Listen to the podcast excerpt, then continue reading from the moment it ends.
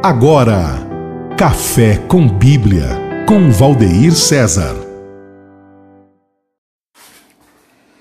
A paz do Senhor Jesus, meus irmãos.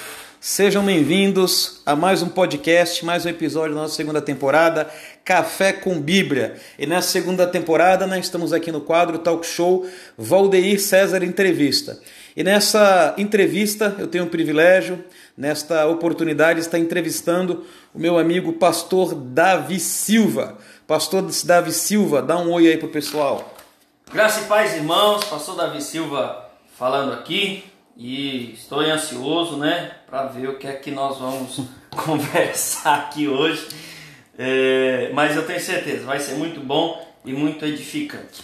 Amém? Então, irmãos, pastor Davi Silva é, é um amigo meu, né? Ele é pastor, residente aqui de Santo Anastácio, é, é pastor auxiliar da igreja comunidade é, Casa de Paz, aqui em Santo Anastácio, seria o pastor Júnior. É, o pastor é professor teológico, né? fundador da, da Escola de Princípios, o pastor também é escritor, ele já vai falar sobre a biografia dele escrita, e inclusive nós juntos né, somos os autores, temos aí a coautoria do livro Orando Salmos, um devocional, que em breve está saindo aí, e o pastor tem se dedicado aí ao ministério da palavra, do ensino, né? É o pastor que tem ensinado aqui na comunidade Casa de Paz às terça-feiras, de uma forma sistemática a palavra. O pastor também, juntamente comigo, é escritor, dali da Escola de Princípios, matéria, tem desenvolvido um trabalho. E como nós estamos na ótica humana, como o homem aqui é bem concorrido, irmão, e até trabalho para ter um espaço na agenda dele, eu vou dividir em três coisas aqui rapidinho para a gente falar. Vamos falar sobre ótica humana, que não tem para Deus. Deus é eterno, né? A gente vai falar sobre passado, presente e futuro, porque tem coisas interessantes que o pastor já fez que ele está fazendo e que vai fazer. Tem muito projeto vindo por aí e eu queria falar um pouco sobre isso. Então, pastor, eu queria que o senhor falasse aqui sobre o início do senhor no Evangelho, o início da fé, conversão, quantos anos o senhor tinha, como que foi a experiência do senhor em aceitar a Cristo, batismo nas águas. É, eu sei que desde cedo o senhor foi obreiro mirim. Eu queria que o senhor falasse sobre isso, é, o interesse do senhor de se aproximar da palavra, de pregar resumidamente contasse primeiro essa parte da conversão e da aproximação do Senhor no ministério. Ok.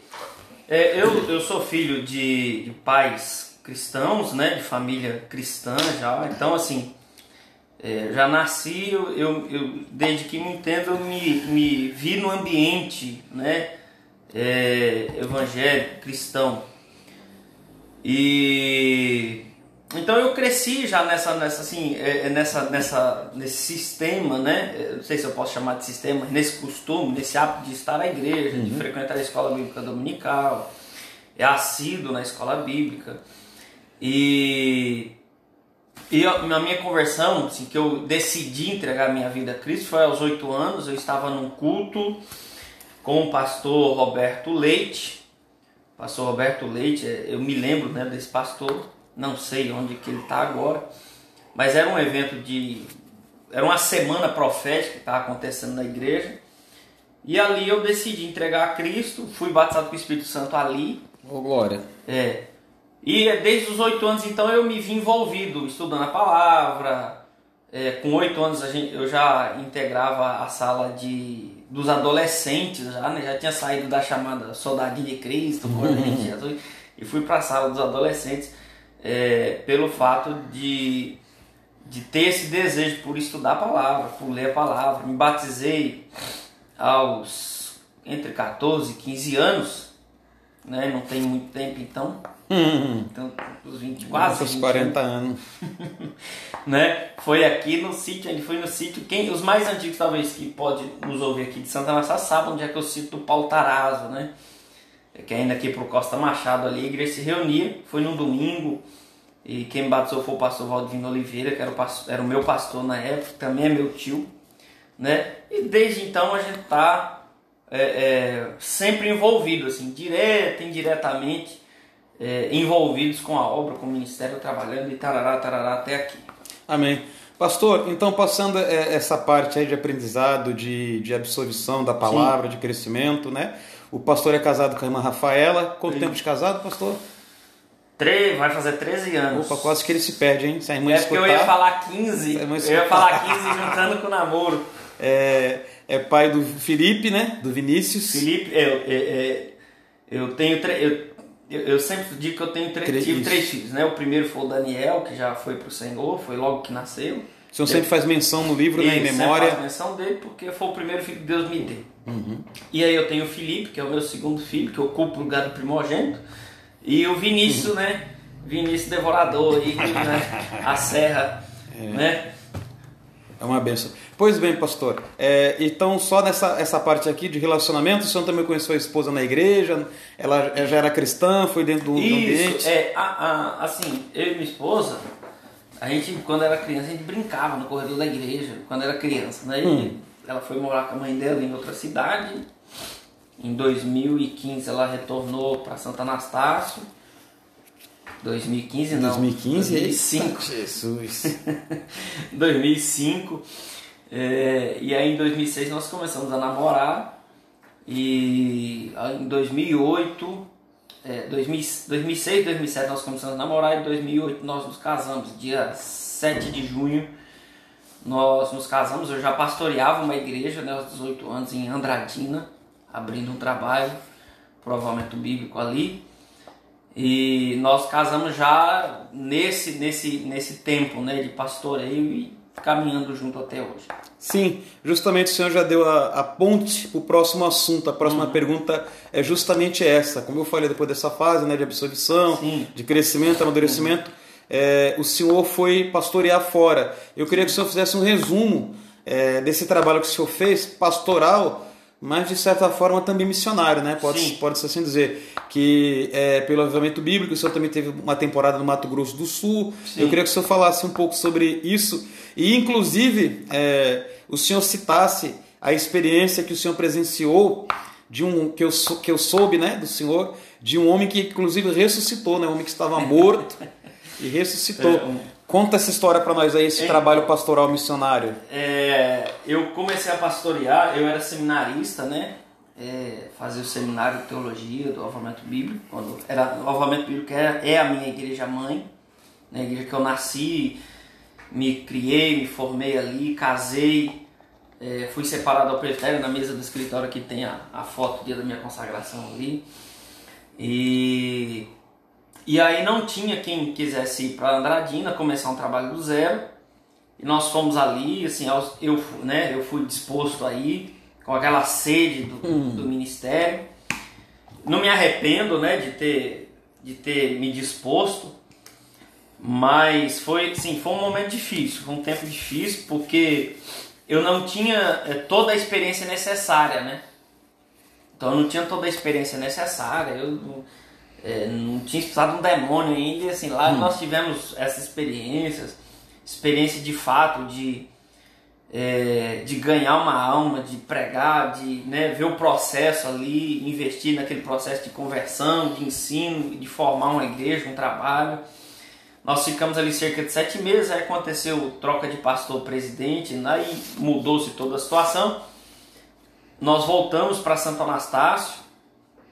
É, e em 2012 nós fomos para o Mato Grosso também, pelo avamento bíblico, assumi uma congregação é, na cidade de Rondonópolis, onde eu fiquei ali quatro, cerca de 4 anos, 4, 5 anos.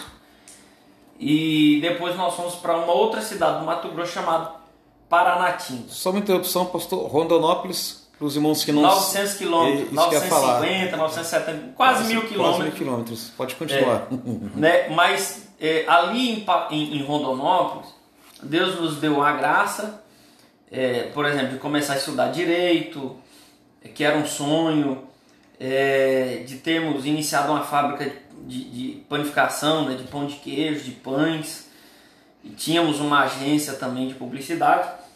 E assim, Deus não, não nos chama quando a, é, é, é, eu aprendi isso, né? Que Deus não, nunca nos chama quando a gente está parado e nem quando a gente está na pior, né? nas piores situações, a pessoa, não, Deus está me chamando para fazer a obra, né? E quando eu estava assim, num, num dos melhores momentos da minha vida, é, Deus falou assim: agora você vai para Paranatinga, que era uma outra, era outra denominação, é, era uma outra situação, porque em Paranatinga era uma cidade assim sem recursos, a igreja sem recursos, era abrir mão de tudo e de fato viver da fé, né? Sim. Viver da provisão, viver das expectativas de Deus. E ali Deus me deu assim, diante de tantas coisas que Deus ativou em meu ministério, né, como a cura é, e tantas e tantas outras coisas que nós podemos é, é, é passamos ali, é, tem esse fato é, do irmão, né, o irmão que que final a história é assim, acabou um culto era uma quinta-feira e esse irmão, ele nunca, ele nunca ia para a igreja sozinho. Ele era muito apegado à esposa, ao neto. Então, assim, ele no culto ia ele, a irmã, a sua esposa e, e o seu neto. E nesse dia, eles tinham uma viagem para fazer, por exemplo, na sexta-feira. E nesse dia ele foi sozinho, porque a, a, esposa ia fazer um exame lá em Rondonópolis, que é 400, 300, 400 quilômetros de Paranatinga. E ele foi na igreja e aí ele acabou o culto, nós acabamos, encerramos o culto, a reunião. Ele foi lá e pediu para mim orar por ele. E aí eu, nós oramos. É, e ele, ele, se ajoelhou, né? Pra, ele nunca tinha se ajoelhado, se ajoelhou, eu orei por ele. Aí ele levantou e falou, pastor, agora eu posso ir em paz. Uhum. Né? E aí, assim, a gente não sabe né, o que, que vai acontecer. Eu falei, irmão, pode ir em paz, né? Deus te uhum. abençoe. Vai com Deus. E ele, a nossa igreja era um salão muito, assim, um salão grande, né? E ele cumprimentou todos os irmãos. Quando ele chegou na porta da igreja, é, ele infartou, morreu. Ele morreu nos meus braços, né? Suspirou pela última vez em meu, nos meus braços. E rápido, nossa igreja próxima do hospital, nós nem chamamos ambulância, colocamos dentro da caminhonete do irmão, levamos no hospital. Ali ele ficou por cerca de um, entre 30 e 40 minutos recebendo desfibrilação, as tentativas né, de uhum. ressurreição ali médicas, né? E aí chamou-se a esposa, aí a gente dá para imaginar o quadro, assim, o hum. quadro e o drama todo que se virou, porque a igreja inteira subiu para o hospital, alguns poucos irmãos ficaram na igreja esperando, não é, é notícia, mas assim, a notícia era, o irmão é, faleceu, o irmão Anísio faleceu e morreu, infartou, ok. E aí é, Deus me deu essa, essa experiência, né? De quando o médico, os médicos desligaram a máquina, que aquela máquina que bate, eu não sei, sei o nome da máquina, que bate a marcação dos uhum. pulsos, uhum. né? Do, das batidas, ela zerou, né? Fez aquele sonzinho fatídico assim de que acabou. Uhum. O médico levantou a, as grades da maca, começou a saiu para fora toda a equipe e aí naquela hora ali, depois de 40 minutos que esse homem estava morto, o médico ia já dar o procedimento para a saída. É, é, eu não pude entrar no, no centro de emergência, né, dentro da sala onde ele estava lá morto já. Mas aí eu orei, né? Deus me deu essa autoridade naquele momento para orar. Eu agarrei na, na quina daquele quarto, é, daquele, daquela sala, e nós oramos ali. E eu não, eu não, sei se a expressão é essa, né? Eu fiz prova com Deus, mas eu, eu falei, eu, eu, coloquei o meu coração né? e aquilo que Deus tinha dito que, que, que Ele havia me trazido para aquele lugar. E aí, para a glória de Deus, é quando nós terminamos de orar e declarar a vida naquele lugar, a máquina do coração assim voltou apitando rapidamente e começou a marcar novamente o, o, o, os batidas e Deu-se então o outro processo médico, né, de tirar ele dali, levar para uma UTI para fazer os exames, mas fato é, Deus ressuscitou aquele homem, esse homem ainda vive para a glória de Deus. Esse é o fato, um dos fatos mais marcantes que eu carrego no meu ministério, é, porque eu posso dizer assim que de fato é, o Senhor já levantou, ressuscitou vidas é, por meio da minha vida, por meio do meu ministério. É. é isso é muito importante, né, pastor? Por isso que eu queria Sim. que o senhor falasse que o evangelho, né, alguém acha que os milagres é só para o passado, né? Sim. E a gente fala muito, eu costumo dizer isso, a gente fala muito aonde Deus esteve, o que Deus fez, e pouco a gente fala e quer viver o que Deus está fazendo e o que Deus quer fazer, né? Eu digo, eu, eu digo assim que é, antes dessa experiência dessa cidade, eu pregava de fé, não é? Mas muitas coisas da fé que eu pregava, eu não tinha eu vou dizer que assim, é, é, não é que eu não, não é que você não vive, mas é, a, a, as oportunidades, né? Por exemplo, pregar de fé para ressuscitar um morto, mas eu nunca tinha orado por um morto, né? Às vezes nós pregamos, muitas vezes a gente prega de fé é, para as pessoas que, irmão, você tem que abrir mão, você tem que abandonar, você tem que sair. Mas às vezes quando é, é, a gente que prega é provado nisso, né? E eu passei, eu, eu creio que eu passei por uhum. esse momento. É, e foi um tempo, foram três anos e meio naquela cidade que eu vi Deus realizar assim milagres grandiosos de gente que estava no meio do fogo e, e, não se queimou, né? Queimou tudo que estava hum. em volta dele, menos onde ele estava. Glória é, a Deus. Por, por, por, poder viver essa experiência. Né? Então, assim, os milagres de Deus não cessaram, os dons não cessaram, o Espírito Santo continua operando no meio dos crentes, no meio da igreja, no meio daqueles que creem. Amém. Eu acho importante, pastor, destacar essa experiência, porque lá na frente, quando a gente fala sobre futuro, tem um trabalho aí de mentoria que eu quero que o senhor fale detalhadamente no futuro. Então isso é importante, porque de repente alguém que não conhece o senhor, às vezes sua rede social, fala assim: ah, mas pastor é novo, não pastoria, né? Como fazer uma mentoria, é importante saber que o senhor está ensinando algo que o senhor já vivenciou, já viveu, né? Na prática. Sim. Porque o que acontece hoje, pastor? Eu vejo e, e é diferente. A gente vive uma época, pastor, que são levantados pastores sem rebanho. Sim. O camarada ele é pregador, né? É itinerante. E muitos são consagrados a pastor, ainda quando são, são bem-aventurados, né? Alguns se auto-intitulam pastor e na verdade não teve de, de é, a, a, a experiência pastoral, que Sim. é uma responsabilidade muito grande, porque o pregador não é pastor itinerante Pregar a palavra é claro, irmão, que é uma responsabilidade. Mas ele está responsável por aquilo dali, aquele instante. Digamos que no culto, uma hora, uma hora e meia, no máximo, numa festividade. Uhum. Às vezes prega 30 minutos. Então ele chega ali, entrega e vai embora. E ele pode tanto deixar coisas boas quanto coisas ruins. Sim. Quem fica com, com o pepino, igual diz o outro abacaxi, é o pastor. É o e, e o pastor, ele tem, né? É, essa incumbência. E eu sempre falo isso, é, igual a primeira entrevista que fiz com meu pastor, honrando meu pastor. E é importante que é, essa geração né, honre os pastores, né? honre os nossos pastores, os nossos líderes. E, e, saiba que é, não é só pregar, né? Tem o outro lado, tem a experiência, igual você falou, a família, o Senhor deixou, foi para um lugar, é semelhante a Abraão, né? Vem para o lugar que eu te mostrarei, né? Tem que deixar é, é tudo para trás. Isso é importante. Agora eu quero que o senhor falasse, pastor, é, a, em relação à escola de princípio.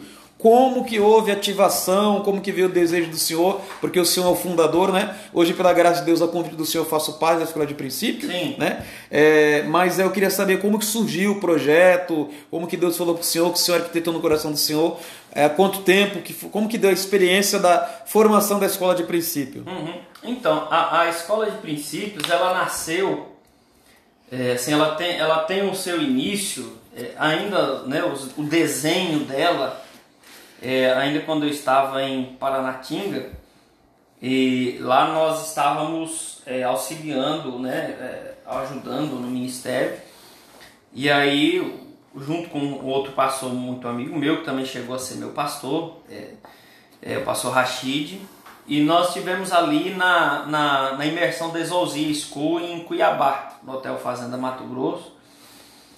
E nós já, nós já sempre ministrávamos o, o, o ensino, né? Uhum. Sempre trabalhamos, nós sempre é, desenvolvemos esse ministério na igreja. E aí, recebendo a ministração ali, foi um momento assim, também muito difícil para a gente, porque ele, eu, enquanto eu estava nesse seminário, minha esposa estava tendo um aborto a 500 quilômetros de mim. E foi uma correria muito grande, mas Deus nos deu graça, nos deu vitória. Inclusive, vai ser, querer interromper o senhor, posso já interrompendo, vai ser testemunhado no livro que vai ser no lançado livro, agora, no né? Livro no livro Orando Salmos, no, no, prefácio, há uma menção, né? Isso. Esse acontecimento. Então, você ouvinte, quiser saber mais detalhe dessa história adquire aí, o livro. adquire o livro. então, ali, ali nas, é, Deus, Deus nos ativou para essa, para focarmos nesse ministério. Né? Então, assim, enquanto a gente pastoreava e, e ministrava muitas coisas, é, o que acontecia? A gente sempre estava. A gente sempre é, a, a, a, trabalhava com muitas coisas dentro da igreja, dentro do ministério, e a gente fazia aquele clínico geral, né? Hum. E a partir daquele momento nós nos dedicamos, então a partir daquele momento é, meu ministério foi ativado de uma maneira que eu comecei, eu consegui conquistar a escrita do primeiro livro é, que foi Tempo de Sequidão. Né? Muito bom, já li. Depois nós temos o, o, devocional, é um devo, uma coautoria também com outros líderes da, da Igreja Batista, que foi o Por que Acreditar na Família, que aí eu tenho, né? Nós temos também esse livro, essa parte do livro escrito. E dali para frente, e, e quando nós chegamos em 2017, em 2018, nós oficializamos um culto da igreja com este nome, Escola de Princípios, é, que era o culto de ensino, era a escola de ensino da igreja com esse nome. E aí ele tomou corpo em 2019, né? Quando nós, até porque quando nós sentamos e nós é, já ministrávamos aqui também uma Open Class, uma sala aberta na que era a Igreja do Brasil para Cristo.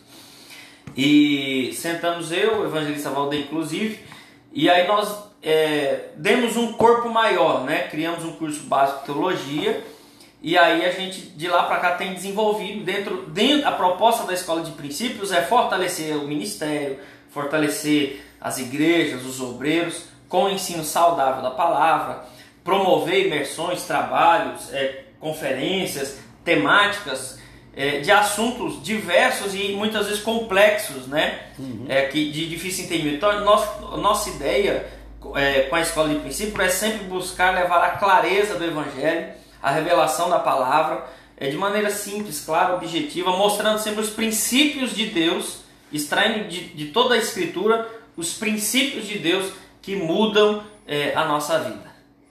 Amém. Pastor, agora é interessante, é, porque eu sei que os irmãos que estão ouvindo aqui, pelo feedback dos amigos meus que, que é, ouvem o podcast, tem amigos meus que inclusive são músicos. É, e isso eu gostaria de falar sobre essa situação de música. Por quê? A gente ainda tem, infelizmente, a pessoa tem aquela visão é, de que o músico não combina com a palavra, de que o músico é só para tocar, né? Pronto uhum. e acabou. E às vezes até é, desprezam, ou às vezes o pastor acaba trabalhando no piloto automático não dando oportunidade para o músico desenvolver o ministério da palavra, pregar. Sim. É necessário dar uma saudação, que o músico esteja junto ali na escola dominical, uhum. no culto de ensino da sua igreja, da sua denominação, frequente cursos. Há uma necessidade, por que eu estou falando isso? Porque o Senhor, mesmo sendo voltado para o pastoreio, para discipular pessoas, para área de ensino, também trabalha com a parte musical. Sim. Eu queria falar porque eu já vi que o senhor toca, eu sei que o senhor toca violão, guitarra, teclado, vários instrumentos musicais. Eu gostaria que o senhor falasse da relação da música com o senhor, com o instrumento, desde de, de, é, mais novo até hoje, é, e falasse é, também do outro projeto que o senhor tem, que acredito que está congelado por causa da pandemia, que as pessoas saberem que o senhor faz parte, juntamente com o Jefinho Batera, né? Sobre o projeto do festival, festival é, Canta. Cante. Cante, Festival Cante. Dá um apanhado para nós essa é, eu, parte de música aí. Olha que interessante. Eu nasci, minha família, parte do meu pai é, e a parte da minha esposa, eu vou falar da parte do meu pai, né? A parte da minha esposa veio depois mas parte do meu pai, todos cantam e muitos tocam. Então, assim, meu pai é um, é um grande músico, meu pai toca também todos os instrumentos, é professor de música, pianista, enfim. Então, assim, a, além de eu crescer no ambiente de igreja, eu cresci num ambiente totalmente musical, totalmente de pessoas envolvidas com as funções da igreja, né, com as diversas funções. Meu pai foi é, auxiliar de escola bíblica, meu tio superintendente, professores, enfim.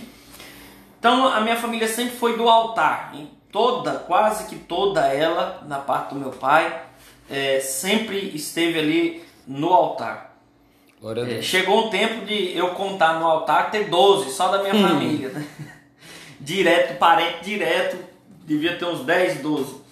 É, então, aos 12 anos meu pai começou a me ensinar violão, me ensinou algumas, algumas notas e eu fui aprendendo, ele foi me ensinando, decifrando. E eu comecei a participar do Ministério Louvor.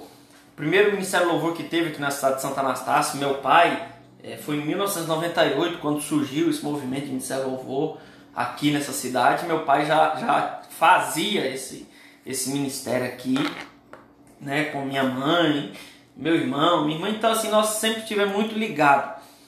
É, apesar de aprender a tocar, eu, eu, eu toco, né, toco assim, eu, eu tenho uma, uma certa habilitação para tocar vários instrumentos, mas não toco todos direito, porque assim, hum. aquela, a gente vai, foi aprendendo pela necessidade. Um dia não tinha o baixo, você ia para o contrabaixo. Então, um dia hum. não tinha bateria, você ia para a bateria. E, e eu, mas o que também fazia foto no meu coração sempre foi, foi esse amor pela palavra, né? Uhum. Pelo ministério. Eu sempre soube, né? Eu sempre tive clareza do meu ministério desde a, os 3, 4 anos de idade. É, eu, eu, já dizia que eu seria pastor, que eu, eu, eu sabia o que eu queria ser. Então, assim, acaba que, por mais que a gente aprendeu a tocar e se envolveu no Ministério Louvor e vários ministérios, a nossa vida cresceu sempre com um foco, né? O foco é, de, de ser pastor, de pastorear, de estar liderando uma igreja, um povo, levando ao Senhor. É interessante é, é, porque a música ela tem uma relação, por exemplo, muito direta com a pregação da palavra, né? Porque eu, eu sempre digo quando eu ministro, quando eu vou falar com algum ministério de louvor, eu digo que o, o, o ministério de louvor é o pastor que canta, né? Porque e é um ministério, é um, é um serviço do culto. Eu, eu digo assim que se não é mais é, se não é mais relevante, é tanto quanto o ministério da pregação. Porque a gente tem a, a, a ideia geral é, assim, de que a pregação é Deus falando com o povo. Uhum. E a adoração na igreja, a música da igreja é conduzir o povo até Deus, para que Deus fale com o povo. Uhum, né? Então é interessante porque é, não muito por causa dos pastores também, mas grande parte dos é, grande parte dos músicos negligenciam o próprio estudo da palavra. Né? Hoje a gente tem esse estrelismo, sempre teve na verdade, mas hoje parece que um pouco maior, hum. é, em que as pessoas, assim, eu, ah, eu sou músico da igreja. E na minha mente, quando eu leio a palavra, quando eu vejo, é totalmente ao contrário. Nós somos ministros de louvor. Nós conduzimos o povo por meio do louvor, da adoração, da música, nós pregamos, é, e esse é o importante. Né? O, o, músico em si deve conhecer a palavra, deve anelar a palavra. Né? Davi foi um grande salmista, foi um grande músico, é, e ele dizia assim: uma, Eu posso pedir qualquer coisa, uma coisa eu peço ao Senhor e a buscarei que eu possa habitar na casa. Então, assim, o desejo de Davi, que compôs tantos salmos, tantos músicos, era esse, de estar na casa do Senhor e inquirir o conhecimento, e buscar o conhecimento. Mas interessante, pastor, que hoje, é, justamente, é, no, que se diz respeito ao louvor, já que a gente entra nesse Sim. assunto, falar com alguém que entende de louvor, é, justamente está ocorrendo ao contrário. Os louvores hoje, é, há uma diminuição de Deus, da deidade de Deus, é uma humanização do homem.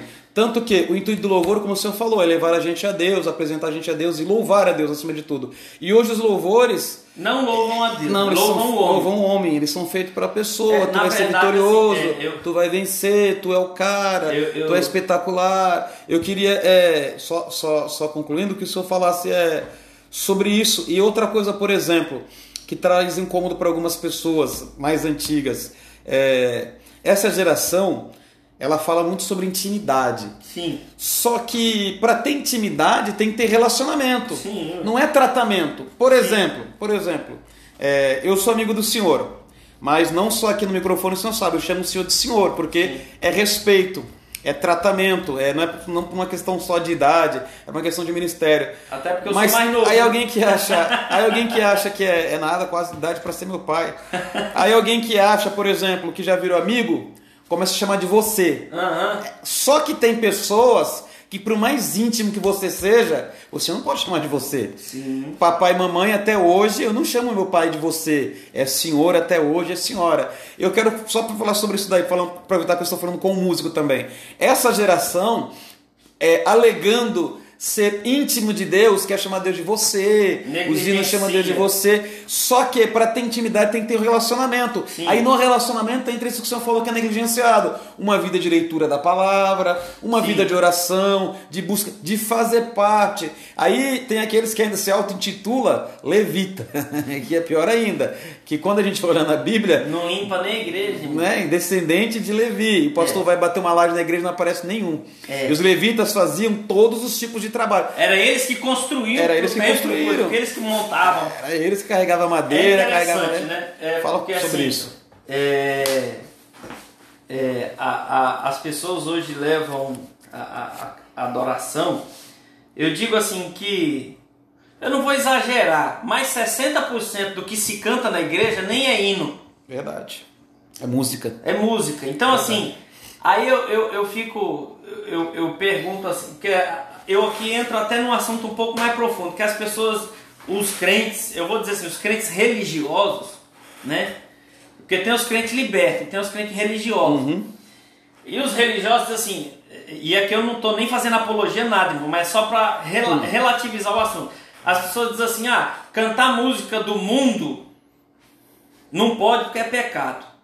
O que, que é a música do mundo? Aqui não glorifica a Deus. Fala sobre amor. Fala de tudo, de menos de Deus. Então, assim, é, o que a gente tem cantado, o que as igrejas têm, o que as pessoas têm cantado hoje na igreja é música tanto do mundo quanto, porque não fala, não leva o homem a Deus, leva as necess... leva o poder de Deus ao homem, é, diviniza o homem e humaniza Deus, né? Tira, tira o louvor a Deus e o culto fica é, antropocêntrico. Uhum. Né? É aquele culto de autoajuda que nada adora a Deus e que nada conduz. Porque o que é louvar? É bem dizer, é elogiar a quem? A Deus. O que é adorar? É reverenciá-lo, é se prostrar a quem? A Deus. Aí as pessoas dizem, vamos, é, é, vamos, vamos adorar a Deus e canta sabor de mel. É. Você está entendendo, irmão? Vamos adorar a Deus e canta agora é só vitória. Que não tem, tem lá seus pontos, mas assim, é, é, é a, a, princípio é isso. Hoje nós carecemos de louvores de fato.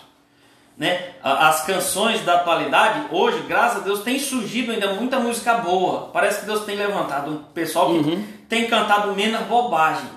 Né? Mas ainda nós precisamos de canções, eh, se é para cantar canções atuais, canções atuais, letras atuais, melodias atuais, mas que conduzam com a letra a Deus, né? leve o coração do homem a Deus. É, e a falta de reverência, né? pela, pela questão do, do pela ideia de relacionamento íntimo com o Pai, é, eu vejo que muitas vezes a falta de santidade, é, esse relacionamento tira toda a reverência que Deus merece. Certo. Não é? Então, assim, é, por afirmar que se relacionam, têm intimidade com o Pai, e, e o tratam de maneira é, descondizente, né, que não condiz com o que ele deve ser é, dito, tratado, reverenciado, falado, demonstra que essa geração, a geração de hoje, muitos de hoje, pensam ter hum. um relacionamento, né? É, por exemplo, eu conheço muitos pastores, sei, sei da vida, sei do ministério, mas não conheço né? Mas às vezes nós conversamos com eu converso com você, eu converso com outro, como se eu converse, como se eu é, conhecesse esse homem pessoalmente. Uhum. Então o que as pessoas, o que a gente vê hoje nas canções e que tem movimentado uma galera é, é essa ideia de que ah, eu tenho essa intimidade, eu posso chamá-lo, né? Uhum. Eu, eu preciso humanizar Deus. Eu preciso humanizar esse relacionamento enquanto Deus não precisa e não não recebe essa humanização. Pastor, vamos lá, o nosso tempo está indo. Fala para mim só sobre o Festival Cante também. Para quem não sabe, é, o pastor tem parentesco, ele vai falar já do parentesco com o Jefinho Batera, né? Que é um profissional é, bem conhecido aqui na nossa região, tem estúdio, professor de bateria e tal. E eles juntos são, é, digamos que sócios, né, pastor? Fundadores aí do projeto. Queria que o senhor falasse rapidinho sobre o projeto Cante. Tá. Enquanto a gente tá falando, deixa eu tirar uma foto aqui. Hum. Então, o Festival Cante ele é uma realização do estúdio né, do Jefinho Batera. O Jefinho Batera ele é meu cunhado, casado com minha irmã, tem que falar isso nesse tempo agora. Né? cunhado, casado com a minha irmã. É, e nós já fizemos uma edição, já fizemos duas edições, edição aqui da região de Presidente Prudente e outra da região de Campo Grande, Mato Grosso do Sul. É, nós faremos o ano que vem mais é, duas ou três edições. E a, a, proposta é de revelar, né, de cantores, é, aquelas pessoas que têm o desejo de gravar a sua música, o seu trabalho, de repente promover o seu ministério por meio dessa canção, né? Então assim, tem sido um trabalho, nesse tempo a gente deu aquela pausa por causa de tudo, das, das aglomerações, da pandemia, mas nós estamos nos programando para no ano que vem voltar, assim, é um festival que dá aí entre 25 a 40 mil reais em prêmios né, de gravação, entre CD, é, músicas, clipes, e tem abençoado já um povo é, para a glória de Deus. Amém. Então, ano que vem, se Cristo não voltar, haverá edição do Cante. É, queremos que tenha, né? Tem, né? Queremos aí, Essa- como diz Tiago, se o Senhor quiser, Né? né? o apóstolo Tiago na sua carta diz, se o Senhor assim quiser, nós teremos essa edição do Festival Cante. De repente, quem nos ouve fica aí antenado e participa da próxima edição. E só terminando, pastor, é, essa parte de música para encerrar. Sim. A gente já falou sobre o passado, como eu falei, acabamos falando sobre o presente, as coisas que estão acontecendo. É, e vamos falar agora sobre o futuro, né? Emendando aqui do que a gente está fazendo, o projeto que você está no futuro. Só que eu acho, pastor, é interessante, as igrejas é, urge, já passou do tempo de investir nos nossos músicos, né? Deveria investir, ter musicista, não só o tocador, né? Sim. Mandar o camarada para um pro instituto de música formar. Por quê? Uma coisa que poucas pessoas sabem, mas, por exemplo, igual você está falando, é, só para entender também, irmão, não Sim. causar polêmica.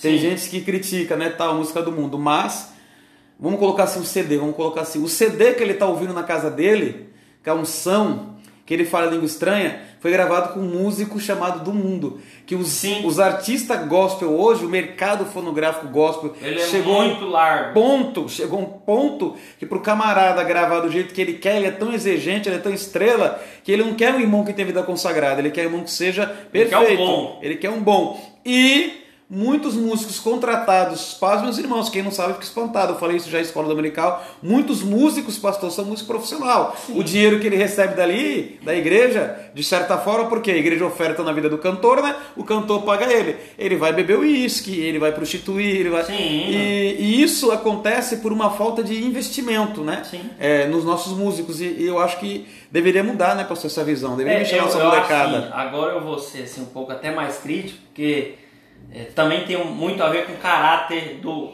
caráter tanto do músico quanto do cantor que se diz cristão. Você tá entendendo?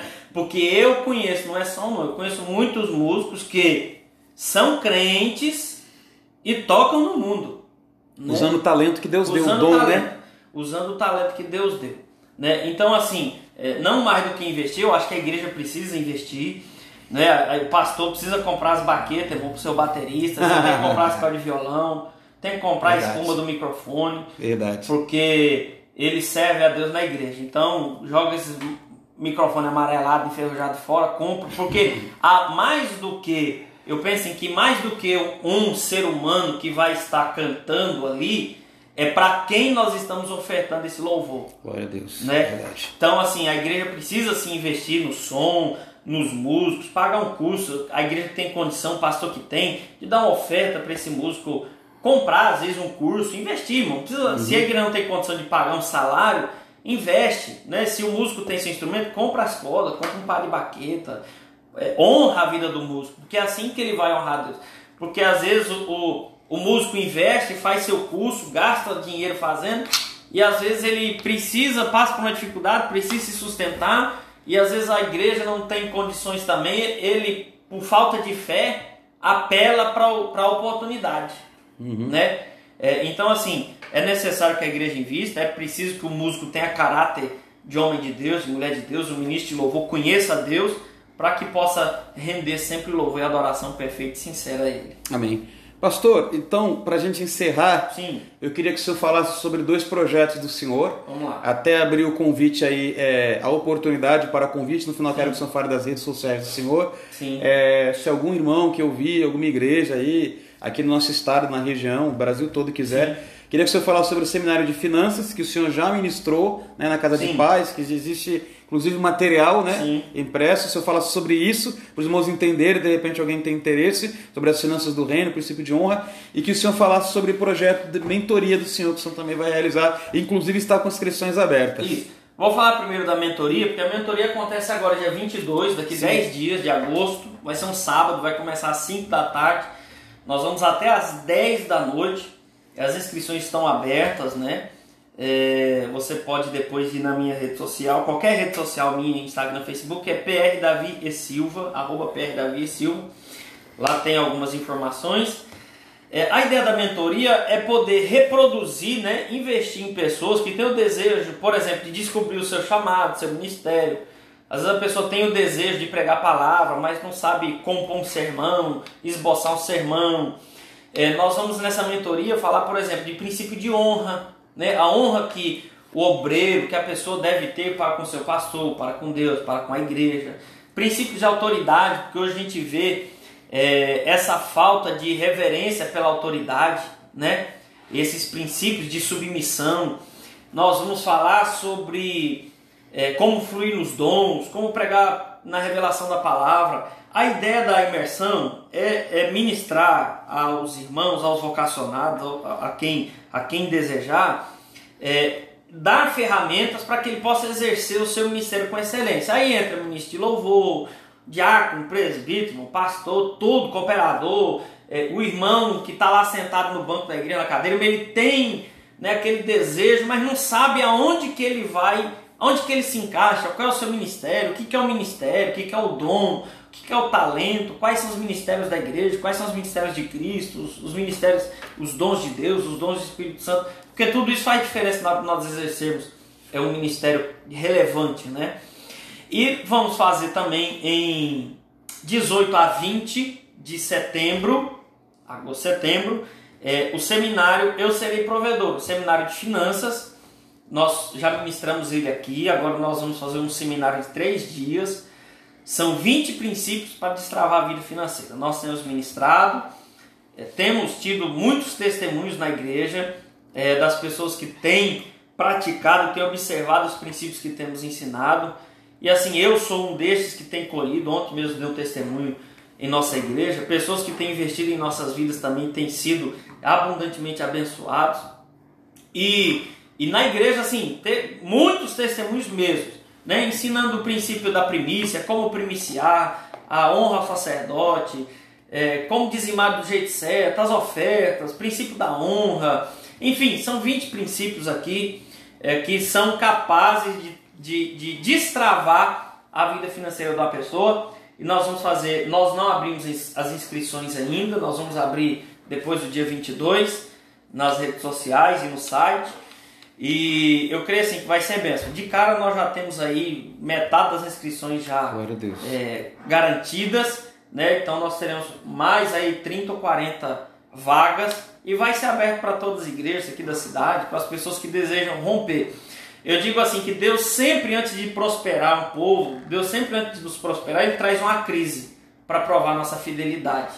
Né? Então esse tempo de crise que a gente tem vivido é um tempo em que Deus tem multiplicado na vida de muitas pessoas. É o tempo em que Deus tem, que nós temos para que Deus possa abrir as portas. Claramente você vê portas abertas em tempo de crise.